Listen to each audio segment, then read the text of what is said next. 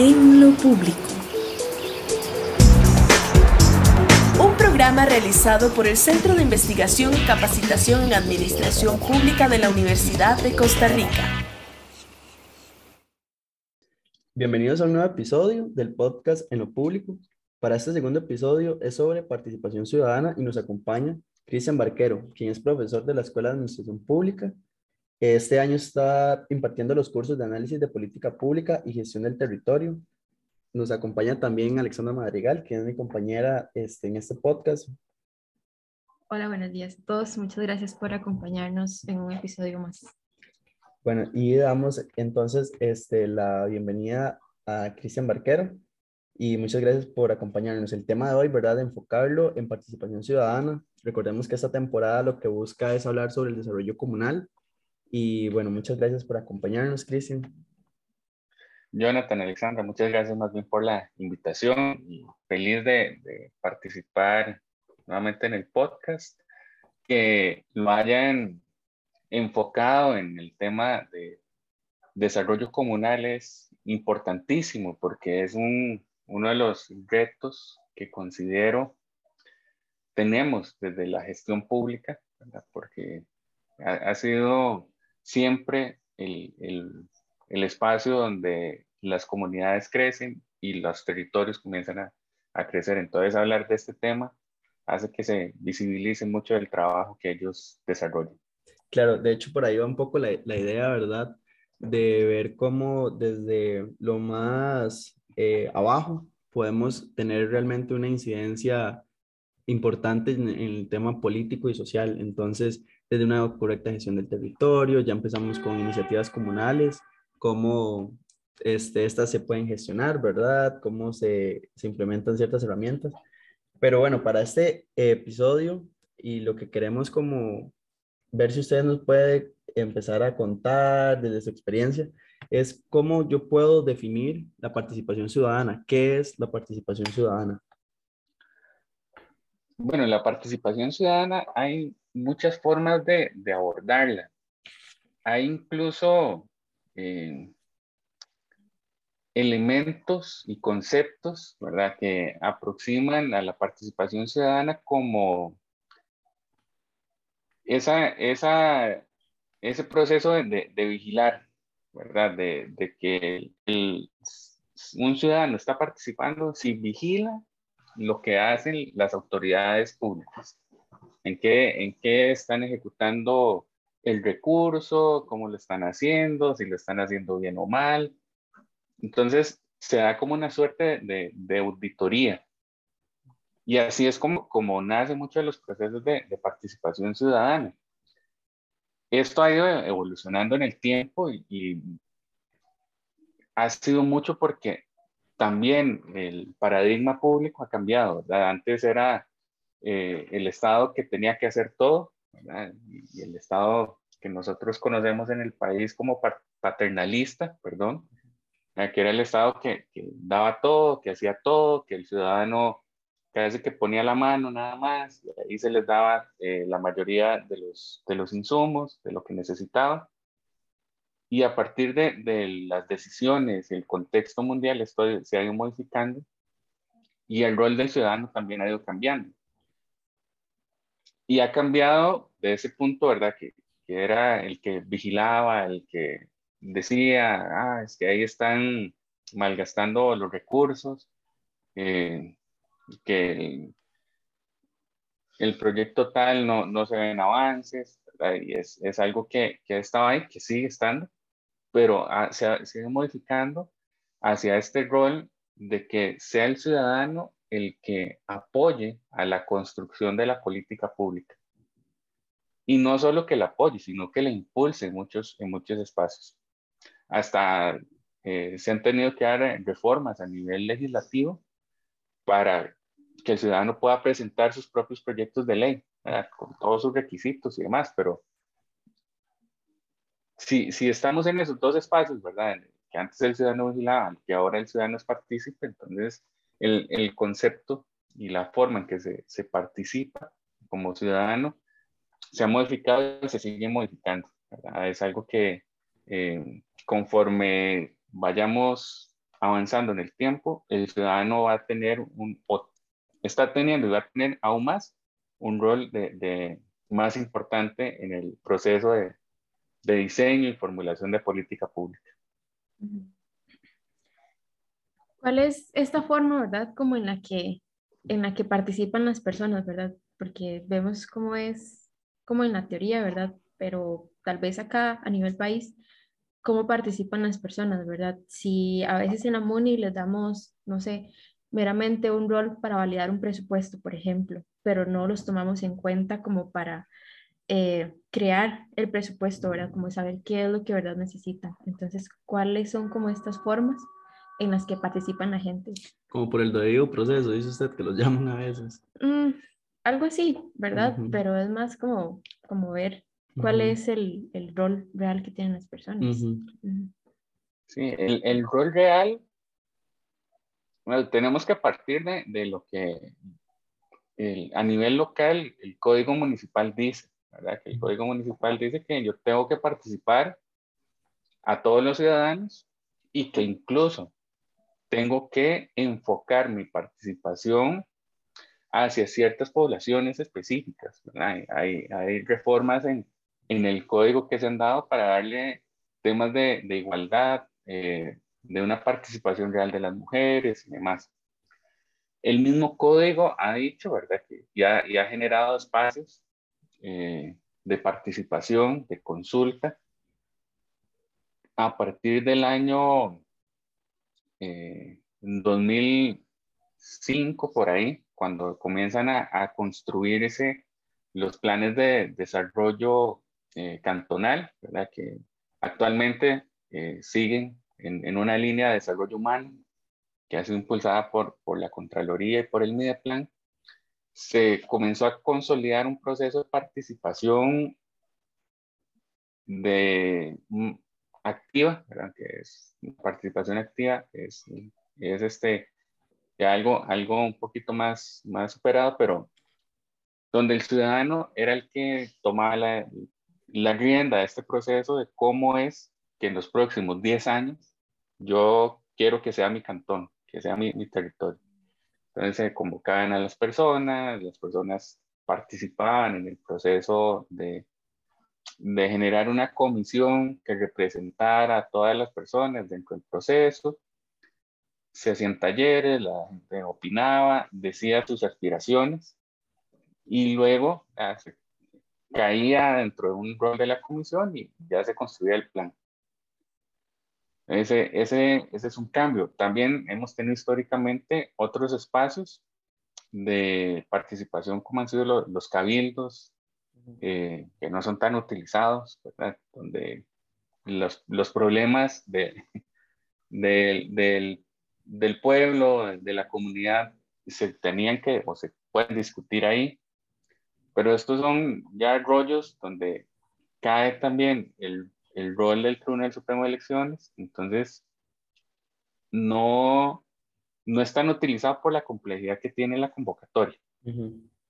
Entonces, eso, eso ha generado que esos espacios, los que están a nivel de, código electoral, de, de, código municipal, este otro, el, el espacio de convocatoria para la generación de planes de desarrollo, sean espacios como más, eh, y yo lo he visto por la, la experiencia, más por cumplir que porque realmente algo suceda y que el ciudadano se involucre. A partir de, del 2011, 2012, municipalidades han empezado a trabajar en los presupuestos participativos. Quizá una de, de las que ha liderado y, y, sigue liderando el proceso es la Municipalidad de Heredia. Pero ha sido eh, consultivo y, y, la propuesta y la presentación de proyectos eh, ha sido importante, pero hasta ahí no, no se le da un rol más, más allá al, ciudadano, ¿verdad? De, que presento mi proyecto, me ajusto a, la forma en que se tiene que presentar el proyecto y luego eh, se aprueba o no se aprueba.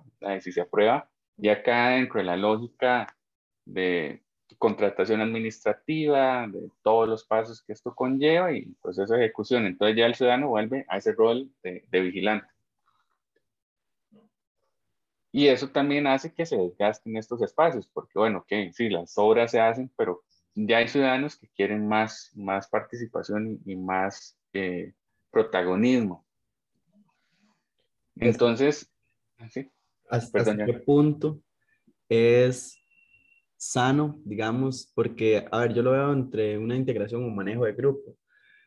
Em, porque muchas veces las personas que llevan estas iniciativas son siempre las mismas.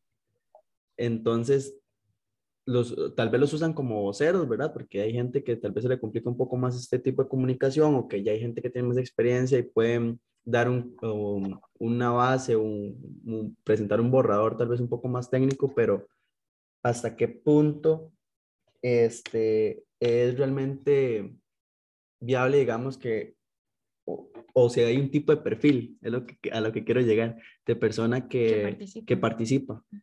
Porque, o si es algo más de cultura, tal vez de la zona, como se dice en Heredia, por ejemplo, tal vez no es una misma persona y que quiere ya tener ese rol protagonista de, en la ejecución, sino es más de cultura, de que la gente de ahí ya ha ido apropiándose más de sus espacios. Sí, ahí, ahí van, van de las dos, digamos. Eh, eh los espacios como tal, bueno, recuerdo hace ya bastante, en el 2016 eh, realizamos el, el, desde el CICAP, el, el, Plan Nacional de Desarrollo de la Comunidad, y, y, y aunque 2016 la, la tendencia sigue, eh, porque todavía las personas que conocimos ahí siguen liderando los, los espacios comunales.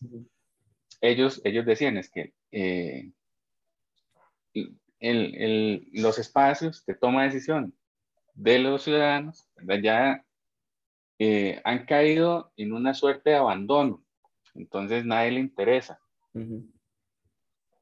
¿Por qué? Porque como el rol del ciudadano se ha concentrado en que sea el, el, auditor, el vigilante, el que propone una idea y luego esa idea no la puede acompañar y no la puede ejecutar porque la institucionalidad así lo, lo, lo, ha construido el proceso. La, la, ley de contratación administrativa hace que, que el, el, rol ciudadano no aparezca ¿verdad? Eh, como tal y, y no, no piense, ¿verdad?, en, en, este tipo de proyectos, en este tipo de, de acciones que, se, que nacen del ciudadano, porque, porque todo tiene que nacer desde la institución y ahí, y ahí hay un error muy grave. Pero este, este espacio y este, este proceso, ¿verdad?, de, de que se va ir creando y que se va generando para que el ciudadano tenga esos espacios, les decía, está abandonado o, o cayó en esa suerte de abandono. Entonces, ciertas personas que dijeron, no, yo quiero cambiar mi comunidad, porque esa era la, la cultura entre los 60 y los 70, ¿verdad? Mm. Era alguien que decía, no, yo quiero que las calles estén bien, que haya aceras, que haya un parque, que haya salones comunales, que haya un gimnasio para que eh, los chiquitos puedan ir a hacer deporte. Eh, esta, estos ciudadanos, ¿verdad? Que eh, serán los, nuestros abuelos, digámoslo así, eh, tenían esa cultura, entonces sus hijos, muchos de nuestros padres caen dentro de esa lógica y lo que han, han visto en el espacio eh, comunal es que hay que hacer esas cosas, ¿verdad? Entonces, el que llega al puesto vio y que es un, un espacio de toma de decisión, de poder, y vio que no mucha gente quiere llegar ahí. Entonces hay una, una cultura y una apropiación del espacio. Eh, y yo tengo eh, señores que puedo considerar algunos este, muy, muy cercanos después de ese proceso de, de, la elaboración del, del, plan nacional. Y ellos dicen, es que yo sigo aquí porque nadie más quiere eh, venir y quitarme el, quitarme el, el espacio. Sí pero ellos tampoco generan las condiciones para que población joven llegue a ocupar ese espacio. Incluso cuando se modifica la ley de, de, de INADECO para que se incluyan dos puestos de, de personas jóvenes, eso fue el acabose, eso fue, ¿verdad? Que se rasgaban las vestiduras y era como, no, ¿por qué tenemos que sumar a jóvenes que no saben lo que estamos haciendo? Y eso, y eso, esa cultura que está ahí impregnada de, de que solo ciertas personas con un perfil creado, porque en realidad cualquiera puede llegar a aportar, eh, hace que, que, esos espacios se cierren y el apoyo el, o, el, o el proceso el ciudadano de esos espacios quede concentrado en muy pocas personas y hasta se generan sus escudos para que nuevas personas no puedan caer dentro del eh, dentro de la asociación de desarrollo, dentro de eh, la, la, unión cantonal, dentro del espacio de las juntas de educación, dentro de muchos de los comités cantonales que existen. Entonces uno ve, cuando uno hace los, el proceso de, de, de formulación de los planes de desarrollo eh, cantonales, y usted convoca a la Junta de Educación seis de los, de los que están en la Junta están en la Asociación de Desarrollo. Entonces uno convoca a los que están en la Unión Cantonal, entonces son cinco personas que ya participaron en otro espacio. Entonces eso también reduce el, el, el, margen de acción que uno tiene como ciudadano porque los espacios están, están tomados. Y están tomados porque hay una lógica de muchas personas de que eh, es mi espacio y hasta que yo me muera, porque así fue como ocurrió anteriormente.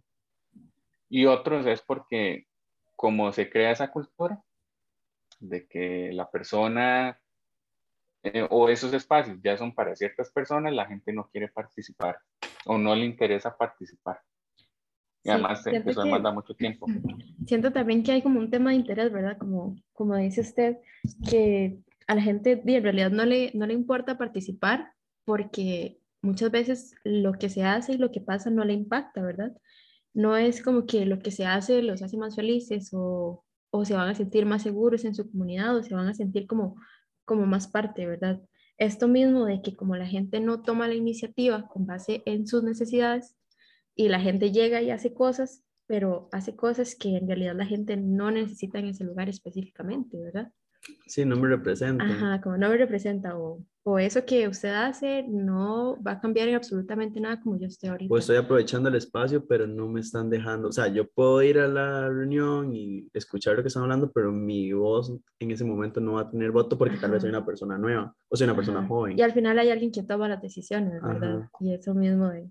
Entonces va a ser muy discrecional lo que la gente vaya a decir. Entonces sí, yo siento, ¿verdad? Que la gente no participa porque no le interesa, porque no le impacta, porque lo que pasa no los hace felices, no notan como esa diferencia en lo que se hace. Y siento que en esa misma cultura que menciona Cristian es donde se ve cómo la gestión del territorio también se ve afectada por muchas de las tomas de decisiones de gente que tiene una visión o unas preocupaciones que tal vez a las este, generaciones actuales o futuras no les son de interés o no son tan representativas para ese momento. Sí, creo que lo mismo lo hablamos la vez pasada con, con Jefferson, de que uno de los retos importantes en estas iniciativas es tomar en cuenta a las personas jóvenes, ¿verdad? Porque ¿qué, qué valores o qué cultura o qué intereses van a tener los jóvenes en participar si no hacemos nada que a ellos los motive a participar, que a ellos les guste, ¿verdad? O los haga sentir parte de y siento que la parte de, las juventudes también en esto es importante. ¿Y qué impacto tal vez, ahí sí nos podría mencionar, tal vez entonces más puntual, para que la gente que nos está escuchando y que tiene como esa espinita de realmente participar, se suma a esos espacios y es que, o sea, qué impactos o, o qué genera la participación ciudadana a la hora de gestionar una iniciativa o presentar algún proyecto a nivel comunal. Sí, ahí, ahí a nivel de impactos ah, pueden cambiar la vida. Pueden, hay, hay procesos que eh, comunales, recuerdo en, en San Isidro de Heredia, en esta, en esta parte alta de Heredia, que, ahí está Don Marcos, que es eh, Marcos Hernández, que es un, un, líder comunal de esos que el, el Señor, sea, eh, esté lloviendo, esté haciendo sol, esté haciendo todo, él va al frente y, y, a, y, a, trabajar y a, y a gestionar por su comunidad acciones. Y varios de los proyectos que, que, él siempre comentaba, y él decía, bueno, es que en mi comunidad o en tal comunidad eh, no habían lugares para, para que los niños jugaran. Entonces, parte de nuestro impulso, nuestro, nuestro trabajo ha sido generar esos espacios. Entonces, pintar la, la, la cancha, darle mantenimiento, eh, generar espacios seguros, ¿verdad? Que es, es, algo muy importante, ¿verdad? Que, que no es eh, la, la, lógica de antes, que los niños puedan jugar en la calle, ahora hay muchísimos más carros, eh, temas de inseguridad eh, recurrentes, entonces esa generación de espacios seguros hace que esas poblaciones se vean beneficiadas. Pero una de las cosas más importantes, y, creo que ahí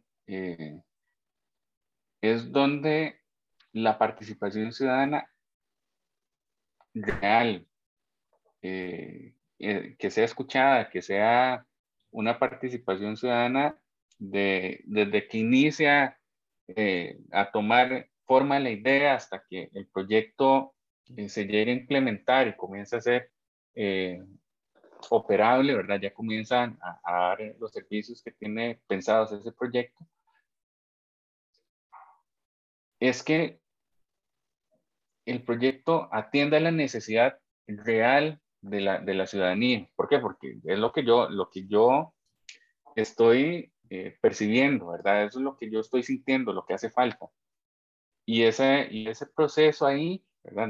interno, ¿verdad? El ciudadano, es decir, aquí, aquí hace falta un, un parque, pero un parque donde los eh, niños vengan, donde hayan bancas, donde haya iluminación, donde eh, haya un espacio para hacer tal, tales ejercicios. Se comienza a generar ese proyecto, un parque, que quizás es algo muy, muy básico. Eh, y es el mismo ciudadano que empata con esa idea, que dice, ah, ok, sí, podemos ver esto, podemos ver lo otro, se comienza a construir, se presenta el proyecto y ese proyecto modifica cuando, cuando se implementa, pues, pasa todas las fases de, de, aprobación y todo lo que esto conlleva a nivel institucional, que cuando ya llega ese punto de ejecución, ya las personas que presentaron el proyecto ya lo ven como, como algo, como un activo casi que personal.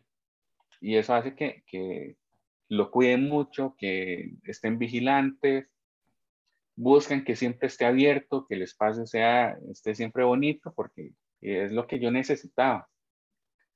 Eh, y eso hace que, que las dinámicas eh, comunales se modifiquen a, un 100, porque antes no había los espacios, ahora sí hay. Eh, como yo participé en eso, entonces busco que la gente vaya a ese espacio.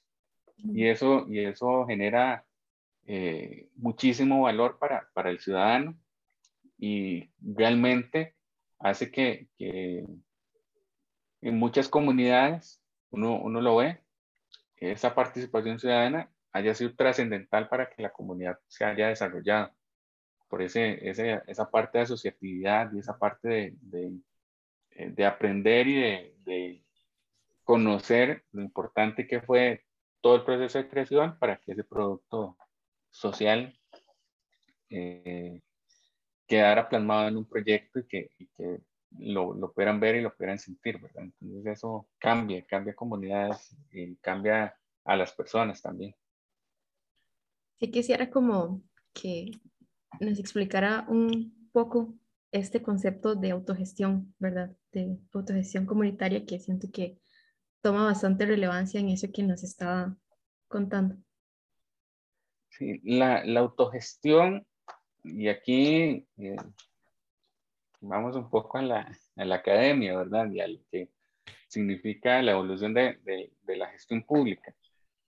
el Estado en todo el mundo, no, no voy a decir que solo en Costa Rica, ha perdido fuerza porque la, el sector privado ah, va dos o tres pasos adelante y hace que muchas de las acciones que antes tenía el, el gobierno bajo su, su, brazo, el sector privado los pueda desarrollar con mayor facilidad. Entonces aquí es donde viene todo el rollo de los fideicomisos, donde viene todo el rollo de las concesiones y demás.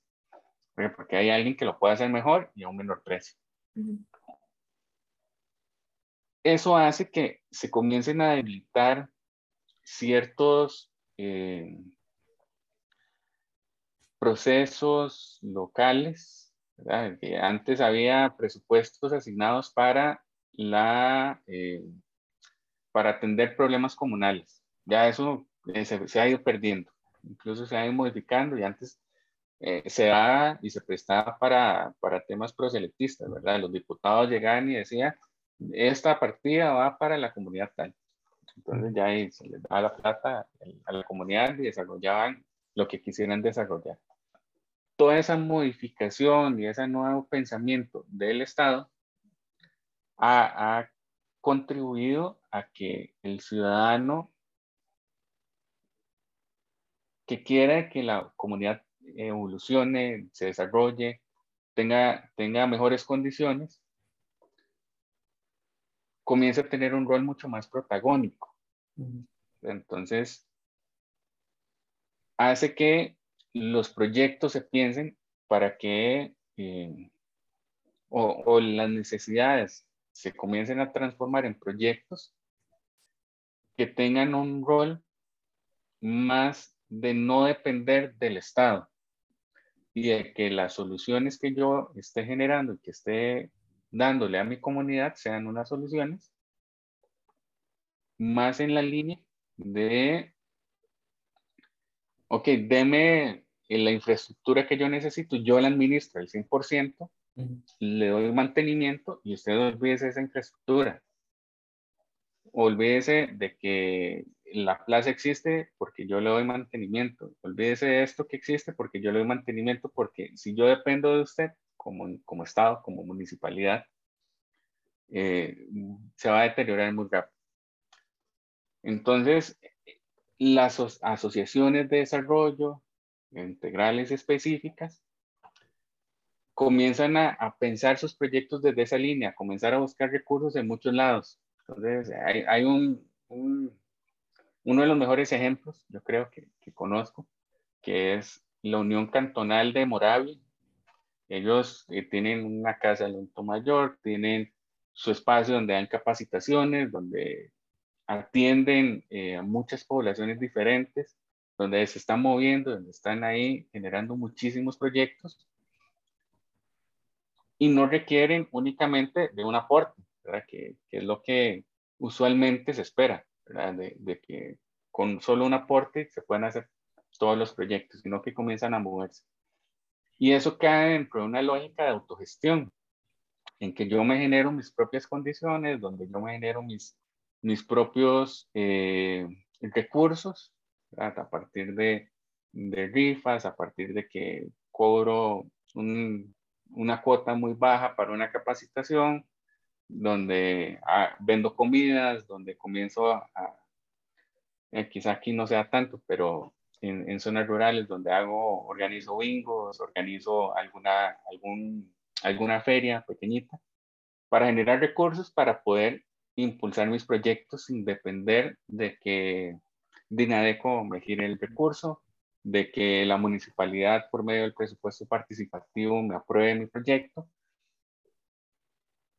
Y eso, y eso no digo que en todos se autogestionen en, todas en todas las comunidades, pero hay muchas que han empezado y, han tenido ese rol eh, de, de, generar y de decir, ok, el Estado no me va a dar todo, yo tengo que comenzar a generar mis recursos.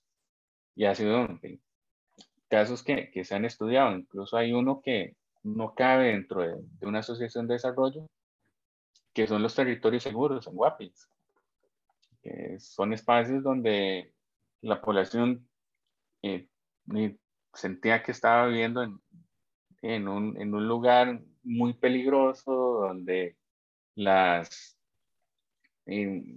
había venta de drogas, donde la inseguridad era muy alta, donde había muchas cosas ahí.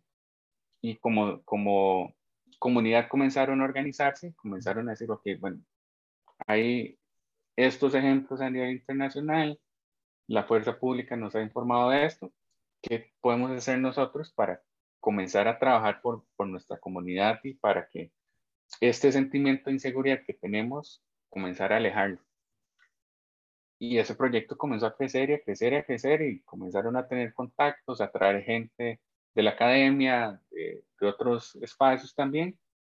Y el proyecto se, se, comenzó a consolidar como uno de los más importantes a nivel de participación ciudadana para satisfacer y para mejorar una, una necesidad que se tenía, pero desde la autogestión, desde que no tengo que esperar, que, sí, desde la comunidad, desde que no, no tengo que esperar que venga eh, eh, alguien de la alcaldía o que venga algún diputado eh, o que venga el presidente o algún ministro y decir, bueno, les podemos dar este recurso.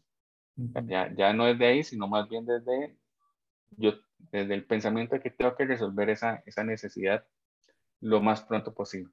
Ok, a raíz de, de esto que hemos estado hablando, a mí se me surge una duda. ¿Cómo o sea, a, como se ha venido eh, midiendo la participación ciudadana, digamos, a nivel de, eh, no sé, creo que el índice de transparencia tiene una parte que habla de participación, ¿verdad? No sé si estoy equivocado. Ok.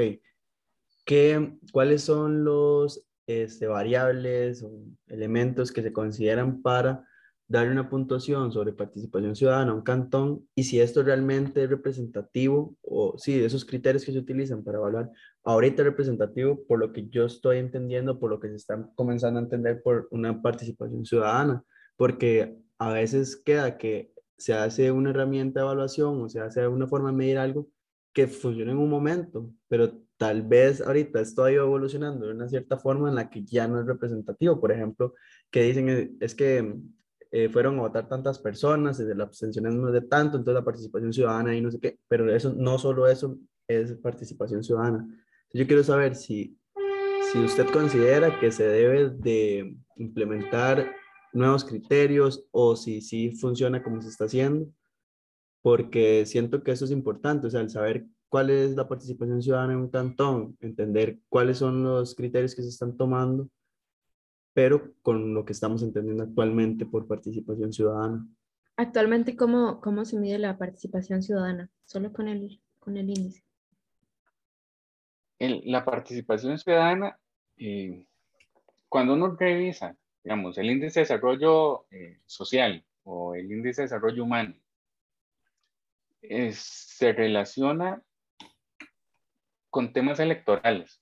Eh, porque es lo más, lo más sencillo, ¿verdad? Es el dato más, más claro de que hay, hay participación, ¿eh? porque hay, un tribunal que da los datos y los podemos obtener por comunidad, por distrito, por cantón, por provincia, entonces eh, a la hora de, de, obtener el dato, porque recordemos que, que uno de los temas de la generación de los índices es el costo que tiene, ¿verdad? Si yo quiero levantar los datos, eh, eso me implica mucha plata.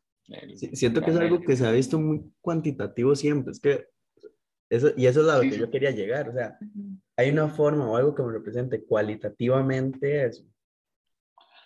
Es muy, muy, muy difícil, Jonathan, porque, eh, a ver, la, la participación ciudadana, incluso yo, desde hay, incluso eh, hemos escrito un, un, artículo criticando la forma en que la Contraloría mide a las municipalidades, porque a mí me parece, o sea, claro, eh, es algo de referencia, pero, pero las mediciones, ¿verdad? Eh, y la forma en que se plantean todos estos indicadores, de transparencia, estos de, de, desarrollo social, desarrollo humano, eh, va más para componentes macroeconómicos, ¿verdad? macrosociales, o sea, como para darnos una idea de cómo está el asunto. Pero eso no, no nos puede guiar y, nos puede decir que estamos bien o estamos mal. Eh, para que sea, para que sea más, más eh, cualitativo,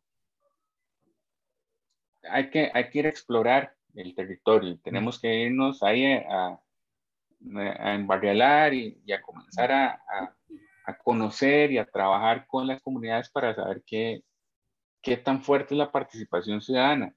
Y la participación ciudadana quizá no sea esta de la, de, de la que está escrita y que eh, la, contra, eh, la Defensoría de los Habitantes tiene su espacio, tiene todo, algo, algo ahí que, que, se comenta sobre qué es participación ciudadana y demás, o lo que viene en, en las leyes. Porque la participación ciudadana eh, muchas veces busca otras salidas, desde la autogestión, como le estamos hablando ahora, que no corresponde a, a una, a uno de estos espacios que, que son los tradicionales. Eh, yo vengo de un cantón, ¿verdad? Que es en, en Zarcero, que el, la asociatividad y la participación ciudadana va hacia el cooperativismo, ya que es otro, otro espacio de participación ciudadana, y quizás el más fuerte del país, eh, por, por, todo lo que mueve, no, no por la presencia, sino por todo lo que, lo que implica el cooperativismo y cómo este se desarrolla. Eh, y ahí las cooperativas han sido una solución a lo que el Estado no ha podido dar. Eh, la, la, electricidad en, en, el cantón la da una cooperativa. Eh, la producción agrícola y, ganadera están asociadas a cooperativas, las más fuertes.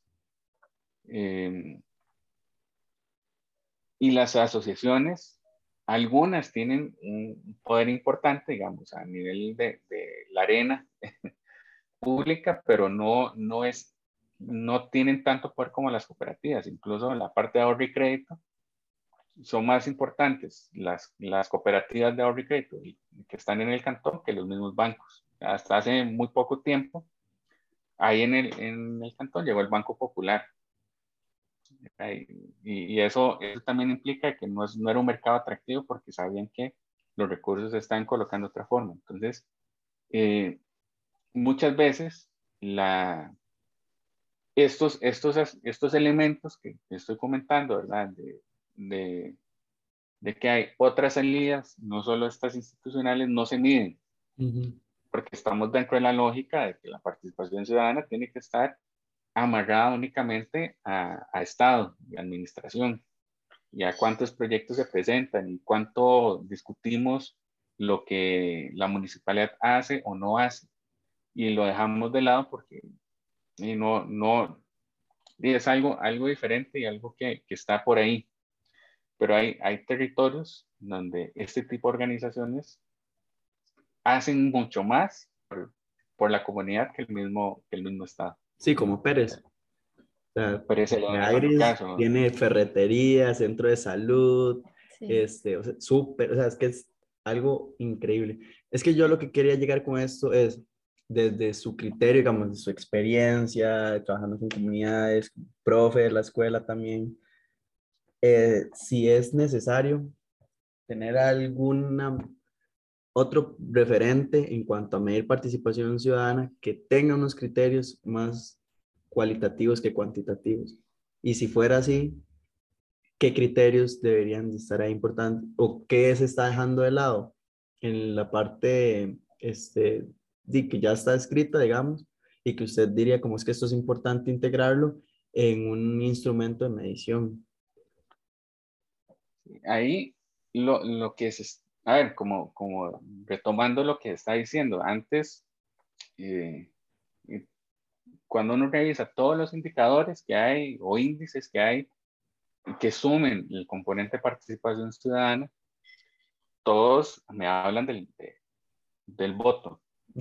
¿Cuánta gente vota? Y, ya está. Eh, ya algunos eh, se, han planteado, ¿verdad?, cómo, cómo irlo modificando para que no sea solo eso. Pero es muy, muy complejo porque como les digo, o sea, la realidad que tiene Pérez León, que tiene San Carlos, ciertos cantones en, en Guanacaste, eh, me hace que yo tenga que ir a, estudiar ese territorio específico para poder ir a sacar variables que solo me funcionan en ese territorio. no, me, no me van a funcionar en todos los territorios. Que eso es otro tema, ¿verdad? Que, que eso es... Eh, da, da para, para, hablar mucho, ¿verdad? Que tenemos una lógica de que con un solo índice, un solo indicador, puedo reflejar la realidad de todo el país. Y eso es mentira. Eso eh, es una, una, lógica muy, muy de, del área metropolitana, porque ya ahora es muy difícil diferenciar entre Cartago, Heredia, La Juela y San José. Entonces caemos dentro de esa perspectiva o esa gran burbuja de que los que vivimos aquí somos, tenemos las mismas eh, condiciones o, oportunidades para, para acceder a, a ciertos eh, beneficios o, ciertos servicios. Pero cuando salimos de, de, esta burbuja, nos damos cuenta de que en un cantón como San Carlos, donde eh, las cooperativas, o Pérez León, donde las cooperativas tienen un rol importantísimo en la economía, eh, y ahí es donde se enfoca la participación ciudadana y usted ve las asambleas que se hacen eh, anuales de las cooperativas llenas y que la gente sí o sí va, hace que yo tenga que pensar entonces en, un, en una forma de medir para cantones con un alto componente cooperativo.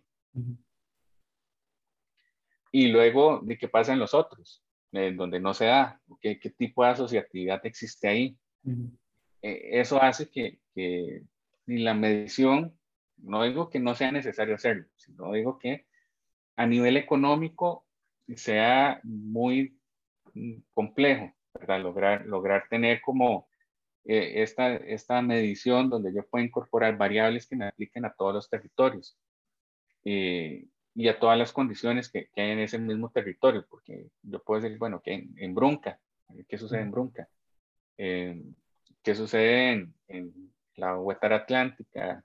¿Qué sucede en, en, la parte de Huetar Norte? Que, y comienzo a, a hacer esas divisiones, pero dentro de los territorios hay hay variantes. Entonces, ahí se vuelve muy complejo.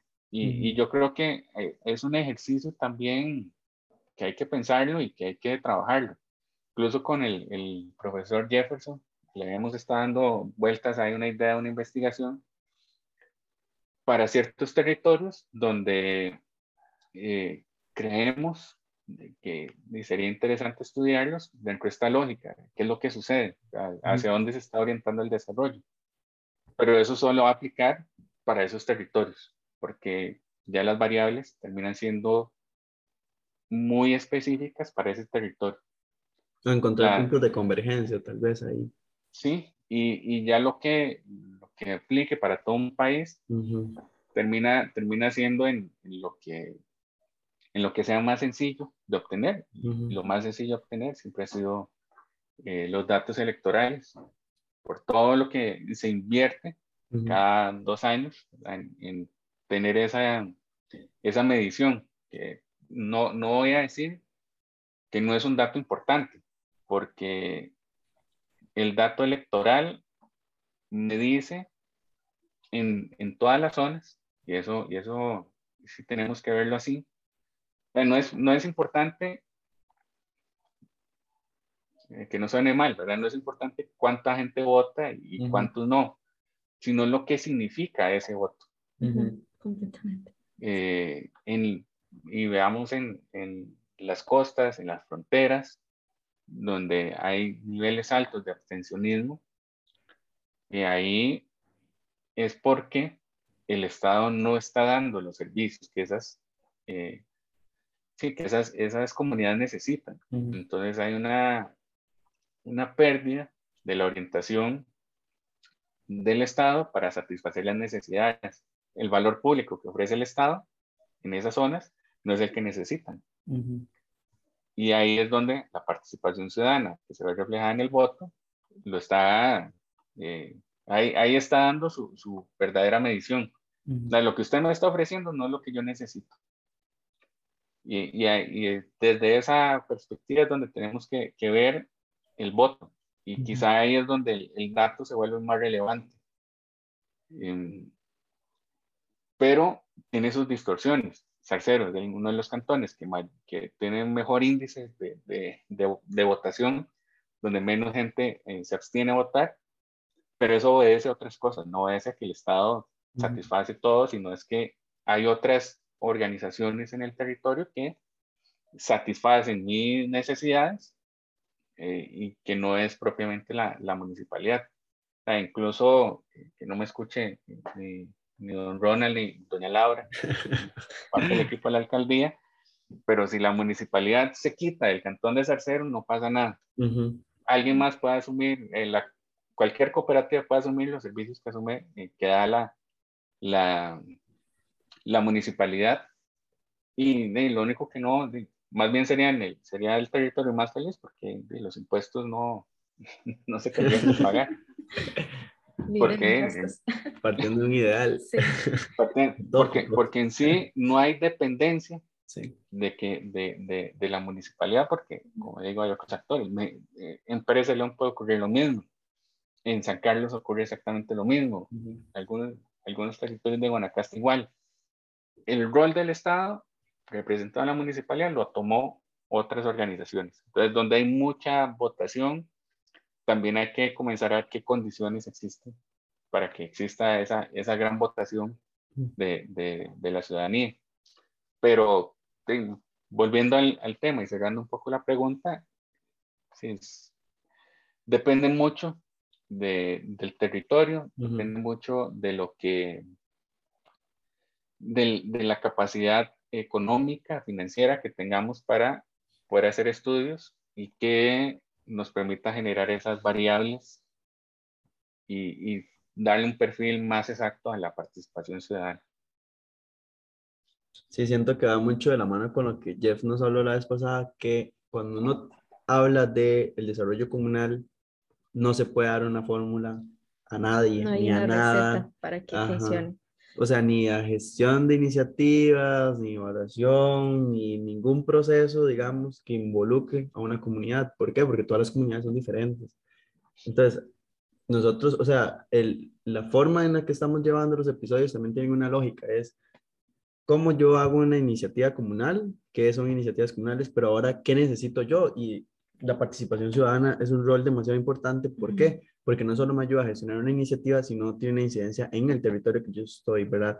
Cómo yo ah, contribuyo a una gestión del territorio, cómo contribuyo a la generación de política pública, cómo contribuyo a generar valor donde yo me estoy asentando, ¿verdad? Es toda una cadena, no hay que entenderlo por separado, pero yo sí creo que, que es muy importante también no solo tener este Em, índices o que me midan desde lo cuantitativo, porque hay muchas cosas cualitativas que se dejan votadas y que tal vez, si dicen es que este cantón tiene una baja participación ciudadana, pero se va al cantón y ve el montón de forma de organización que tienen, de asociatividad, de más iniciativas que se han salido desde esa participación, hay una disruptiva, ¿verdad?, en lo que me está planteando en el papel y una forma de medir a lo que realmente está sucediendo ahí. Yo sí he sido desde el pensamiento de que a veces eh, llevarlo con eh, lo cualitativo sale muy caro, pero hasta qué punto se puede implementar, ¿verdad? Claramente no en todo lado se puede hacer exactamente igual, pero sí, sí he sido algo y creo que me lo enseñó la misma, la misma escuela, la misma parte eh, social de la administración pública, de tomar a los individuos tomar y pensar desde el valor público. Creo que es de igual. Yo cuando genero o pienso un indicador, una meta, yo siempre lo pienso en el valor público y no tan en la parte numérica, digamos. Sí, sí, no, y, ahí tienes toda la razón. no, no voy a decir que no. Eh, lo que pasa es que hay que, eh, desde, desde una perspectiva macro, y ocupamos estos, estos valores para saber cómo estamos y para poder decir, ok, ¿qué es lo que sucede en ciertos territorios? Eh, que, que, este, este indicador me, me, enciende aquí la, eh, la, la, bombillita roja, ¿verdad? O, o, salen las banderitas ahí y decir, bueno, ¿qué, ¿qué, qué, pasa aquí? Y ahí es donde, desde la academia, y para eso, para eso se está, yo creo que el rol que ha tenido las, las universidades ha sido importantísimo. Eh, ahora mismo estamos trabajando en un, en un proyecto para, eh, eh, desde la línea de regionalización, a partir de una priorización que hace la misma universidad sobre estos indicadores, desarrollo social, desarrollo humano, donde hay territorios donde, hay banderitas ahí que uno no, no puede obviar, ¿verdad? Bueno, ¿qué, ¿qué, pasa en este territorio? Es decir, la universidad está, bueno, CONARE como tal, está diciéndole a las universidades, pongamos la atención a esos territorios, veamos qué es lo que está pasando ahí, estudiémoslo, porque eso es lo que nos permite estos indicadores, que son muy generales, sí, y que eh, hace que se pierda de vista muchas cosas. En eso estamos de acuerdo. a mí me dan el, el índice de gestión municipal y yo veía ciertas municipalidades en el primer lugar y yo sabía que era porque sabían leer el índice. Entonces, lo que hacía la municipalidad, que estaba en el número uno, era que agarraba todo lo que tenía que gastar en asfalto y lo ponía en, en, las carreteras. Y ya con solo eso, ¡pum! Era número uno. Y fue número uno dos o tres años seguidos. Por eso, porque la plata que tenía destinada para eso lo, lo puede hacer. Pero eh, cuando, cuando uno ve eso en un índice, uno dice, bueno, y, las carreteras son lo que necesita la comunidad. Eh, la carretera eh, cumple con el con las condiciones de la, de la población que, que, está cerca de esta carretera. Ah, ok, entonces ya yo le estoy metiendo otras cosas. Y ya ahí comienzo a darme cuenta si, si eso está bien o está mal. Pero eh, es parte de esa curiosidad que tenemos que tener desde la academia y, y, que todo profesional que esté vinculado a la administración pública tiene que tener, porque es ver, o sea, mm, me dejo llevar solo por el dato, que hace muy constante, y puede ser que está bien, está mal. Eh, eh, ahí es donde yo tengo que ir y ampliar, hacer zoom y comenzar a decir, ok, eh, mira, es que esto aquí tiene estos tintes, ¿verdad? En el caso de Montes de Oca, hay ciertas poblaciones, ¿verdad? En San Rafael, en Sabanilla, en Mercedes, que uno dice, Montes de Oca tiene universidades, tiene organizaciones eh, no gubernamentales para tirar para arriba, embajadas, tiene todo. Pero aún así, hay comunidades que viven en pobreza extrema y que eh, están invisibilizadas, y como ocurre en Multiplaza, que es un ejemplo que, que Orlando siempre da, eh, que construyeron muros y todo para que uno no viera la pobreza, pero la pobreza existe y está ahí. Entonces, aún así yo tengo que comenzar desde esta eh, conciencia académica y, y este eh, gusanito de seguir investigando, generar esos, esos indicadores y esas variables que sí solo van a aplicar para ese territorio, pero ya hay otras que me están diciendo como, hey, présteme atención aquí que necesito ayuda. Estoy en alerta. Atiéndanme. Eh, sí, sí, eh, ¿qué sucede ahí?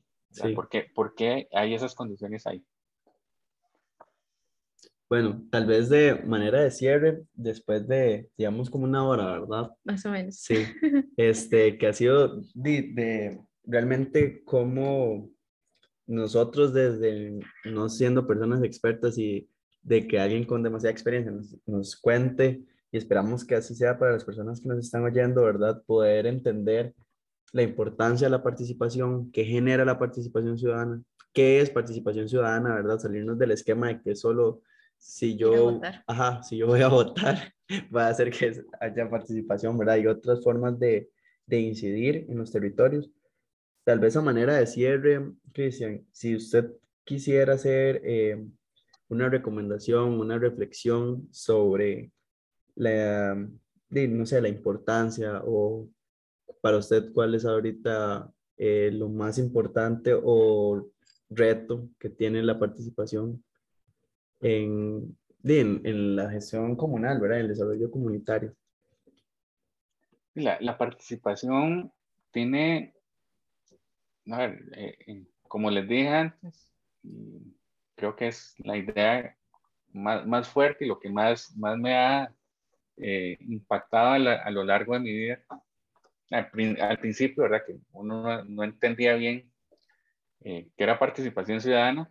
Eh, eh, pero uno, yo veía a mis tíos, a, mis papás, a familiares, amigos, que iban a este tipo de, de, organizaciones, que participaban, que generaban cambios en la comunidad. Y uno no lo entendía, lo veía normal, ¿verdad? Porque era donde estaba ahí. Pero ahora que ya uno está desde el otro lado, y uno dice, ok, bueno, eh, si, si, estas organizaciones no, no hubiesen existido, quizá el barrio, el lugar donde yo vivo, actualmente no tenga las condiciones que tienen ahora. En las luchas que se han dado eh, para que llegue el agua, algo que para muchos está, es, de uno lo ha por sentado. Eh, se levanta, abre una llavecita y, sale agua. Pero eso fue así, siempre fue así. Eh, la electricidad también, para que llegara eh, la electricidad a una, una, comunidad, a un barrio específico. Muchas veces uno lo da por sentado de que eso, eso siempre fue así y no, no se da cuenta de que e, estas organizaciones cambiaron la vida de muchos y, de muchos de nosotros y fue por, por, la participación ciudadana y por el impulso que tuvieron personas en involucrarse y en tomar decisiones eh, desde lo que vemos ahora como, como autogestión, de, no esperar de que viniera alguien del Estado a decirme que se va a hacer, sino a presentar los proyectos y a trabajarlos. Eh, y eso, eso yo creo que es como, como lo más importante y lo que tenemos que tener más presente a la hora de hablar de participación ciudadana. Hay muchos retos, demasiados. Uno de ellos es eh, que las organizaciones comunitarias se acepten abrir y que entiendan de que todas las personas tienen posibilidad de, eh, de opinar, de, de, dar ideas, de por lo menos de ser escuchadas y que tienen que fomentar los espacios, porque muchas de las de los cuestionamientos que ocurren en las asociaciones de desarrollo, porque la gente termina haciendo la misma, es que no les gusta participar, pero yo tampoco genero los espacios para que la gente participe. Eh, solo espero que sea la asamblea, pero nunca pienso en algo lúdico, nunca pienso en algo eh, más de entretenimiento, donde puedo hacer una feria, puedo eh, organizar una tarde de cine, puedo hacer muchas cosas de convocatoria comunitaria y ahí aprovecharla para hacer alguna consulta. Es decir, bueno, ok, es antes de empezar con la película o antes de empezar con la feria, les vamos a robar cinco minutos para hablar de este proyecto. Y ya cuando la gente ve ese tipo de espacios, dice, ok, ¿y ese proyecto cómo va? ¿Y qué pasó con eso? Entonces ya comienzan a preguntar y ya se comienzan a involucrar. No digo que esta fórmula aplique para todos, hay que buscar la, la mejor fórmula, como también el profesor Jefferson, usted lo, lo recalcaron, eh, de que el, el ciudadano pueda atender este llamado a, a, participar en, en, estos espacios. Y desde el otro lado, los que están en las asociaciones, en eh, todos estos grupos organizados, tener esa creatividad y, esa, y ese entendimiento de que todas las personas pueden apoyar. No, no hay que estar eh, con la presencialidad en la cabeza, ¿verdad? De que si no viene a las reuniones, eh, no le interesa, algunos se van a tener que reunirse porque son un directiva, pero el resto no. Entonces, ¿cómo yo hago para que siempre exista ese canal, siempre haya ese interés? Y ese es como, como el rol eh, que debe tener la gente que está en las asociaciones, en la creatividad Y ahí la, un poco de la innovación, eh, que ahora está muy, muy, muy, eh, no de moda, porque yo creo que ya es algo que ya estamos todos subidos en esa, en esa línea, sino que ya es algo que tenemos que ir incorporando en nuestra gestión diaria. Y mm, los que están fuera de, este tipo de organizaciones, y comenzar a buscar y, y, no, y, no, pensar de que solo esa organización es la única que, que, puede hacer cosas. Hay otro tipo de organizaciones. Hablamos por lo menos de, del cooperativismo, pero dejamos fuera las fundaciones, dejamos fuera eh, las asociaciones 218 que llaman, ¿verdad? que son otro tipo de, de, organización que yo puedo constituir y puedo resolver problemas a partir de eso y de esa, de esa organización y, ya mucho está en, en, qué tanto yo creo en mi idea y qué tanto yo quiero cambiar mi realidad. y, y, por ahí es donde eh, se unimos, ya que la participación ciudadana cambia realidades y yo tengo la, la, la idea de cambiar mi realidad. Eh, y nada más es seguir y, buscar el espacio, no, no esperar tampoco de que sean los únicos espacios los que están eh, institucionalizados los que me permiten llegar, llegar a ese cambio. Unas palabras de cierre, Ale. ¿Con qué se quedó usted de este episodio, tal vez? Creo que es demasiado importante, digamos, como recalcar esto de que muchas veces los proyectos van a ser inviables sin la participación de las personas, ¿verdad? Eh, y que todo esto al final se va a traducir como en estos índices de qué tan desarrollados estamos, y todo esto, pero también me queda como eso de que eh, puede que las personas no sean felices. También, no sé, me queda como, como eso de que si no hacemos nada nosotros mismos para mejorar, no tenemos que quedarnos esperando a que alguien llegue a resolvernos, ¿verdad? Y que somos como muchas veces este componente principal en que también vamos a estar nosotros en la, en la comunidad.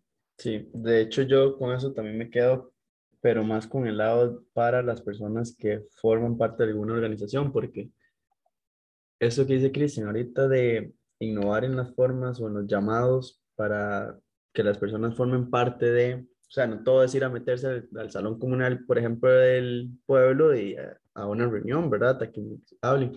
Puedo llevarlo más allá y hay pueblos donde se hacen o lugares donde se hacen demasiadas actividades, que todos los fines de semana hay un partido, por ejemplo, o hacen ventas afuera de la iglesia.